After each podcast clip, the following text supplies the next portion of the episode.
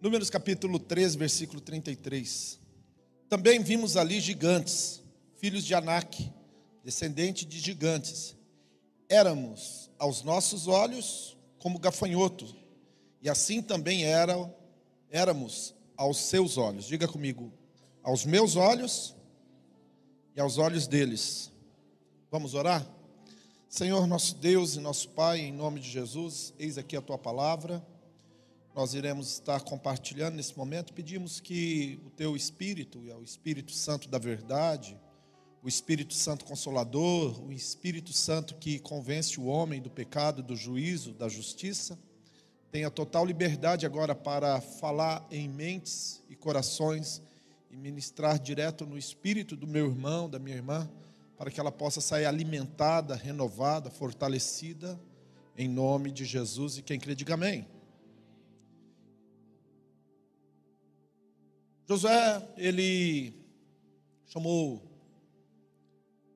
Aliás, Moisés chamou doze homens, um de cada tribo, eram tidos, né, conhecidos como homens que eram príncipes, para espiar a terra. Espiar a terra de leste a oeste, de norte ao sul. Eles ficariam ali mais ou menos 40 dias olhando, vendo tudo que tinha na terra. E depois, por final, eles voltariam trazendo seus relatórios.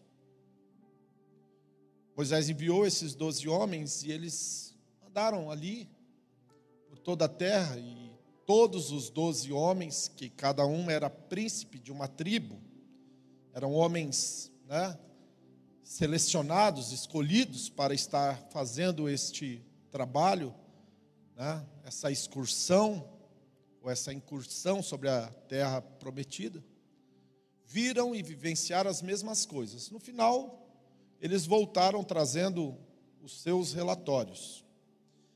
Dez desses homens, eles disseram que aos seus olhos, ou seja, eu, eu me via, eu me enxergava, esta era a imagem que eu tinha de mim mesmo. Era como se eu fosse um gafanhoto. Sabe, gafanhoto é um inseto, ele é migratório, tem pernas grandes, mãos pequenas, né? consegue fazer grandes coisas. Ele, eles disseram, nós éramos como gafanhoto aos nossos olhos. Até aí tudo bem, porque é a imagem que a pessoa tem, é a crença dela.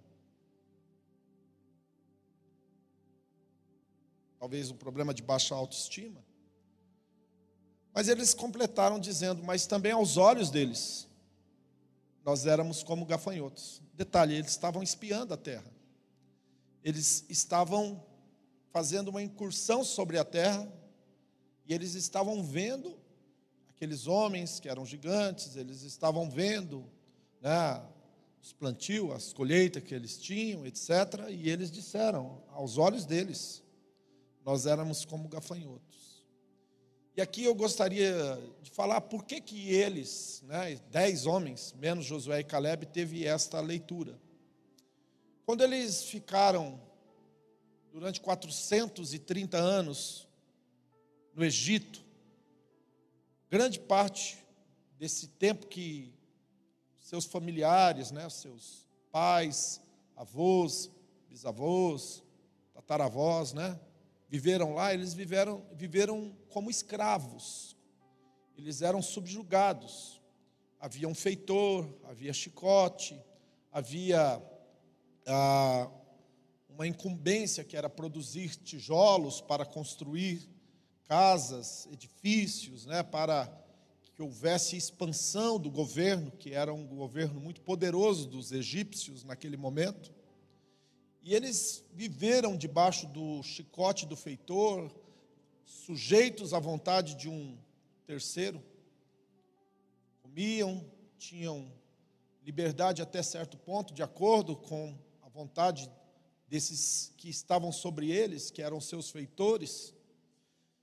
E quando eles saem, através de Moisés, do Egito, e eles entram na terra prometida, eles carregam uma carga muito grande dentro de si, que é uma mentalidade, uma forma de pensar. Diga comigo, uma mentalidade, uma forma de pensar.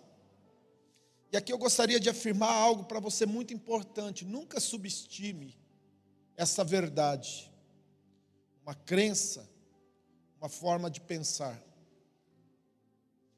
Você tem é uma crença ou uma forma de pensar errada.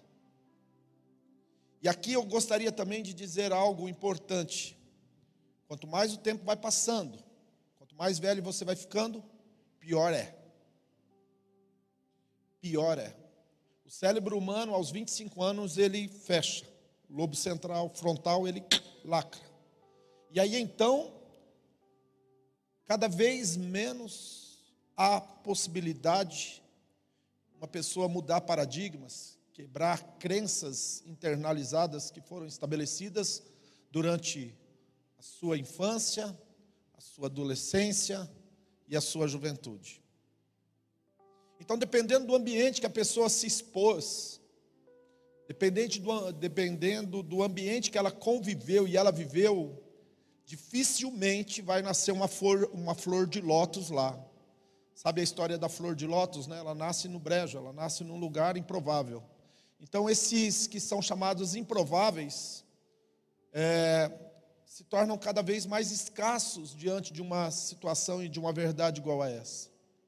Esses dez espias, eles tinham uma imagem deles, e aqui também eu gostaria de fazer uma afirmação.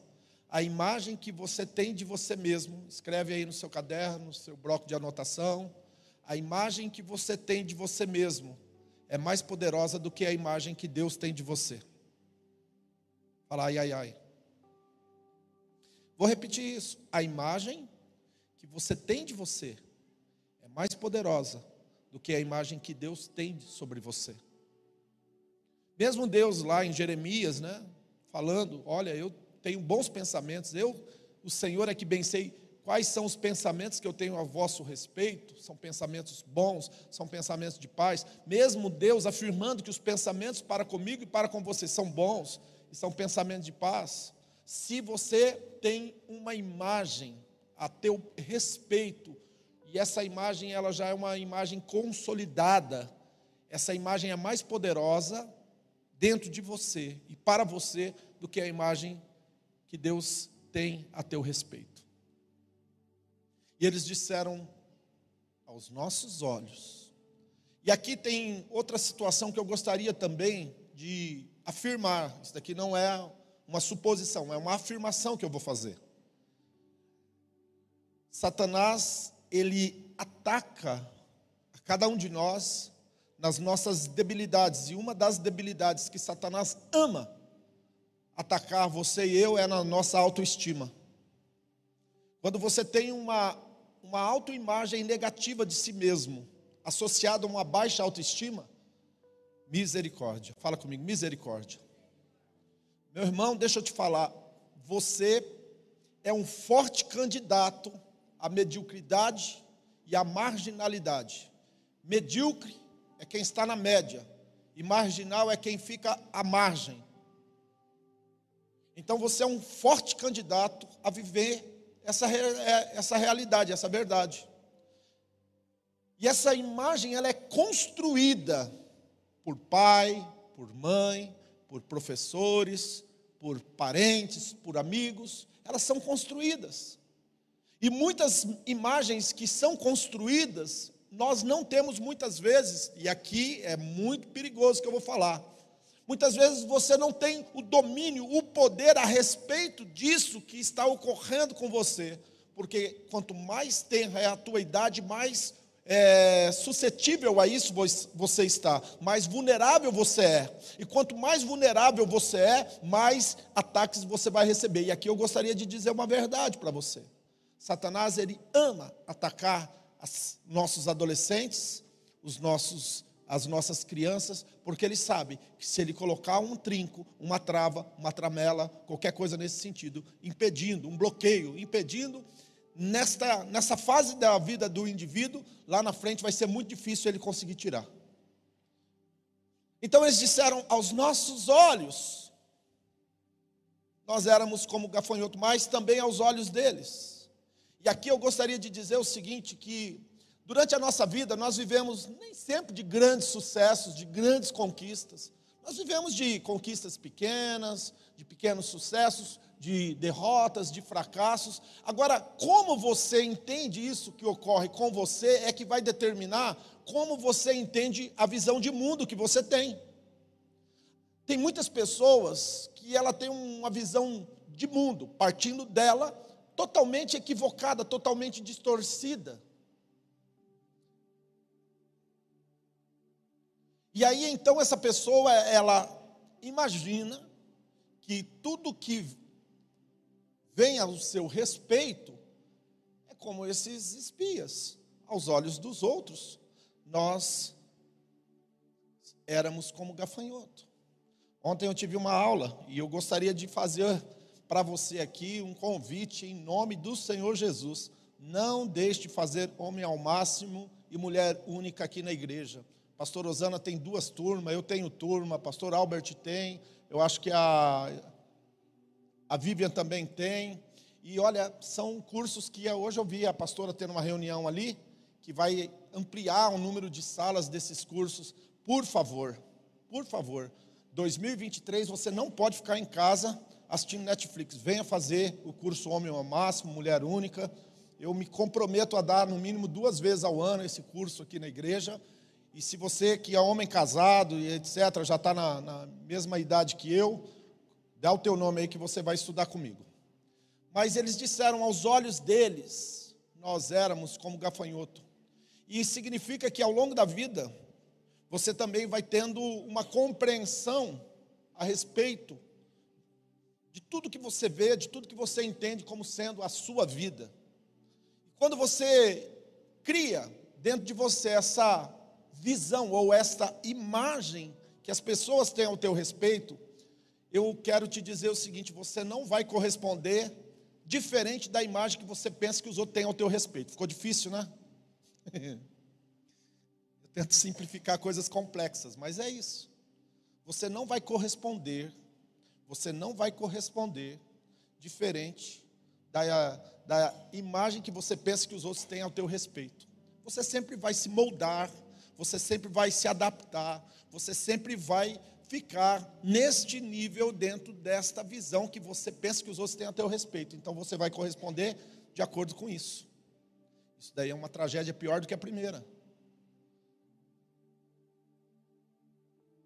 E aí, a gente vive, e a gente, e eu sempre falo aqui, gosto de afirmar, a gente coloca a culpa em todo mundo. Coloca a culpa no pai, na mãe, no irmão, no primo, no tio. Culpa a Deus, culpa, culpa todo mundo. Pastor entra na fila também, toma culpa também. E eu gostaria de dizer o seguinte: nós temos que fazer um mergulho em Deus. Perdeu a oportunidade de falar amém. Nós precisamos fazer um mergulho no Criador. Sabe, eu já tive muitos aparelhos. Vamos pegar esse aparelho aqui. Esse é um telefone. Ele tem uma marca, ele tem um fabricante. E quando ele dá um problema e ele tem uma certa complexidade esse aparelho, se eu quero resolver o problema desse aparelho aqui, ó, não adianta eu levar numa Xing Ling, em em qualquer portinha de esquina. Pode ser que ele vá com um problema e volte com cinco. Sim ou não? Sim ou não?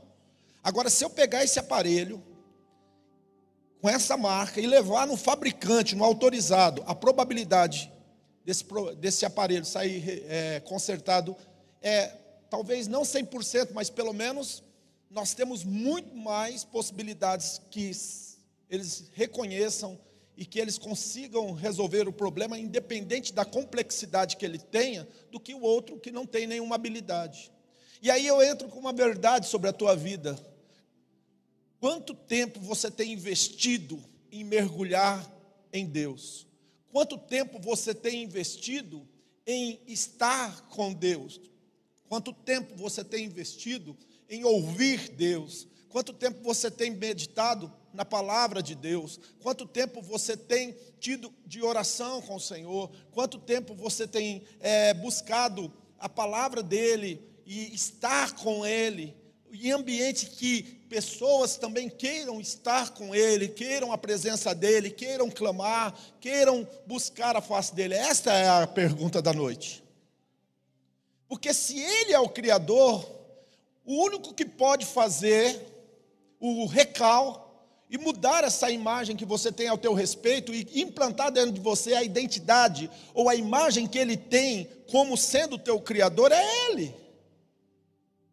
O livro vai ajudar, o curso vai ajudar, mas quem vai fazer de fato uma trans é ele. Então nós precisamos mudar. Aí você fala: "Não, pastor, isso daí só aconteceu com os espias". Não, acontece comigo e com você todos os dias, todos os dias. Em Provérbios, olha só o que Provérbios diz. Provérbios 23, 7, parte A diz assim: Porque como o homem imagina na sua alma, assim ele é. Vou repetir, Provérbios 23, 7 diz que assim como o homem imagina, como ele pensa, ele é. Vou repetir, assim como o homem imagina, como ele pensa a seu respeito, assim ele é. Existem dois perigos, e aqui eu já vou entrar no final dessa mensagem, a respeito do que eu estou falando. Número um, existem muitas pessoas que são autossabotadoras. O que, que acontece, pastor Jack? Olha, a pessoa vai bem, até um determinado nível, mas ela precisa romper ela precisa perder o medo, ela precisa ser ousada, ela precisa agir por fé, ela precisa de um upgrade, um algo mais. Só que ela não consegue. Ela não consegue. Por quê? Porque ela se sabota. Quando ela vê que as coisas estão começando a ir para um determinado rumo, aonde ela não se sente mais no controle, ou ela não se sente confortável. Eu estou falando de algo que aconteceu comigo. Quando você não se sente mais no controle, quando você não se sente mais confortável, então você começa a pensar: opa, eu acho que está na hora de desistir, está na hora de parar. Esse negócio vai, vai ficar ruim, não vai dar certo. E a pessoa começa literalmente a ter atitudes e decisões autossabotadoras. E essa pessoa, ela tem atitudes e decisões autossabotadoras. E a evidência de que ela é um autossabotador é por aquilo que ela fala. O que ela fala a respeito da sua vida, o que ela fala a respeito da sua família, o que ela fala a respeito de si mesmo, o que ela fala tem muito a ver com aquilo que vai acontecer na sua vida, porque a Bíblia diz que o vento vai se fartar daquilo que a boca fala. O segundo problema, a segunda implicação, e aqui eu quero encerrar, que pessoas, elas não conseguem sair desta imagem, essa fixação que criou a seu próprio respeito, e infelizmente isso não vai levar ela a viver o máximo do seu potencial ou tudo que Deus tem para ela, é crenças limitantes, ou seja, o limite.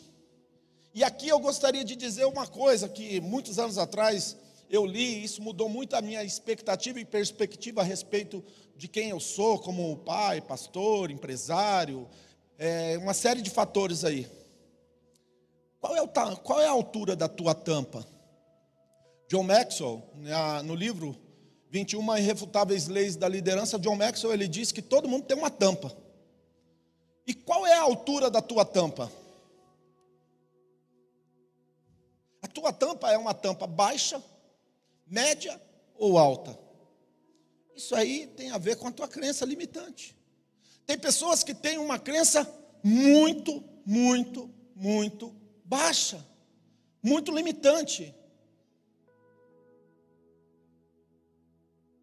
E o que, que isso daqui tem tudo a ver com o que eu estou falando? É fraca na vontade. É muito fraca na vontade, muito fraca na vontade. Qualquer ventinho, qualquer palavra, qualquer circunstância, qualquer coisa, é fraco. E agora, como nós vamos viver Dias como nós estamos vivendo, sendo pessoas que dão respostas fracas, não para os outros, mas para nós mesmos. Os espias, eles viveram como escravo. E eles responderam como escravo, somente Josué e Caleb. E aqui eu gostaria de fazer uma observação. Eles andavam próximo de Moisés. E Moisés implantou uma mentalidade superior. Sabe aquela frase que é um jargão, um clichê que você já escutou várias vezes? Me diga com quem andas e eu te direi quem és. É mais ou menos isso. Não adianta, meu irmão. Não adianta. Quem anda em terreiro de galinha não voa com águia. Doeu? Mas é uma verdade. Quem anda com, em, em terreiro de galinha não voa com águia. Quer voar com águia? Águia não voa em bando. Já começa por aí. águia não vive ciscando no chão, olhando para baixo. E essas crenças limitantes, e este espírito auto-sabotador, aonde deságua nisso? Nenhuma vida aonde você vive querendo ser o outro, ter o que o outro tem, fazer o que o outro faz, literalmente, só de inveja. Aí você passa horas no Instagram e no Facebook olhando a vida dos outros, porque você não tem uma vida para olhar. Ai, ai, ai, ai, ai, ai, ai. Que menino chato esse pastor. É verdade, você fica horas, horas querendo ter o corpo que o outro tem, mas você não vai fazer nada para melhorar o teu. Você quer ter o, o, o, aquela desenvoltura, você quer fazer tudo que o outro faz, mas você não. E até quando você vai viver desse jeito? Sabe o lugar onde eu procuro as melhores imagens que eu quero? No espelho. Sabe quantas vezes eu fui à frente do espelho? E aqui, meu irmão, não estou falando de orgulho, de vaidade, eu estou falando, meu querido, que eu quero ser uma pessoa melhor. Então eu paro, dou uma olhada, falei, ei, rapaz.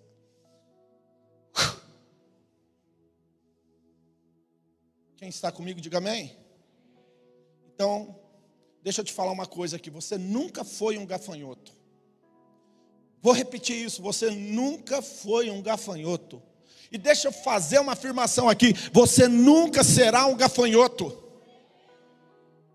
Eu vou repetir: você nunca foi um gafanhoto e você nunca será um gafanhoto. Segunda verdade, eu quero afirmar que você, aos olhos de ninguém, é um gafanhoto. E mesmo que alguém queira te olhar como gafanhoto, eles estão equivocados você é a imagem e semelhança do Criador, você é filho do Papa, do Papai, você é filho do Abba, Ele te ama, Ele fez com potencial, com um propósito, com um desígnio, Ele criou você para ser um sucesso, Ele fez você para dar certo na vida, nos negócios, no ministério, no chamado, nos relacionamentos, Ele fez você para triunfar em meio às lutas e dificuldades não só nessa vida, mas por toda uma eternidade.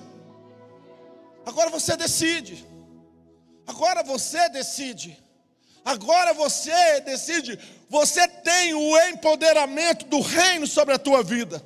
E você tem que respondê-la a si e para os outros. Quem sabe não tem alguém que acredita em você? Deixa eu te fazer uma pergunta. Você pensa, tem alguém que acredita em você? Dá um sinal com a sua mão. Você acha que tem alguém que acredita em você? Pois bem, meu irmão, deixa eu te contar uma coisa aqui. Até Satanás acredita em você. Sabe por quê? Se ele não acreditava, ele não tornava a tua vida tão difícil e tão tormentada. Então, se tem alguém que crê, é o diabo. Por isso que ele não dá paz para você. Por isso que ele não tira a tua alegria. Por isso que ele quer pegar as tuas finanças. Porque ele sabe que você pode. Oh, ele sabe que você é capaz. Ele sabe que você tem o poder de Deus, a graça de Deus, a virtude de Deus. O Senhor Jesus morreu numa cruz por mim e por você. E quando ele morreu, ele venceu. E quando ele venceu, nós vencemos. E agora ele olha para você e fala: Você é um vencedor. Você é uma vencedora. Se de pé. Nesta noite, eu quero te dizer: nem gafanhoto, nem praga nada, a não ser aquilo que Deus quer, aquilo que Deus pensa, aquilo que Deus vê. Deixa eu dar uma boa notícia para você. Pastor, o senhor não conhece a minha história?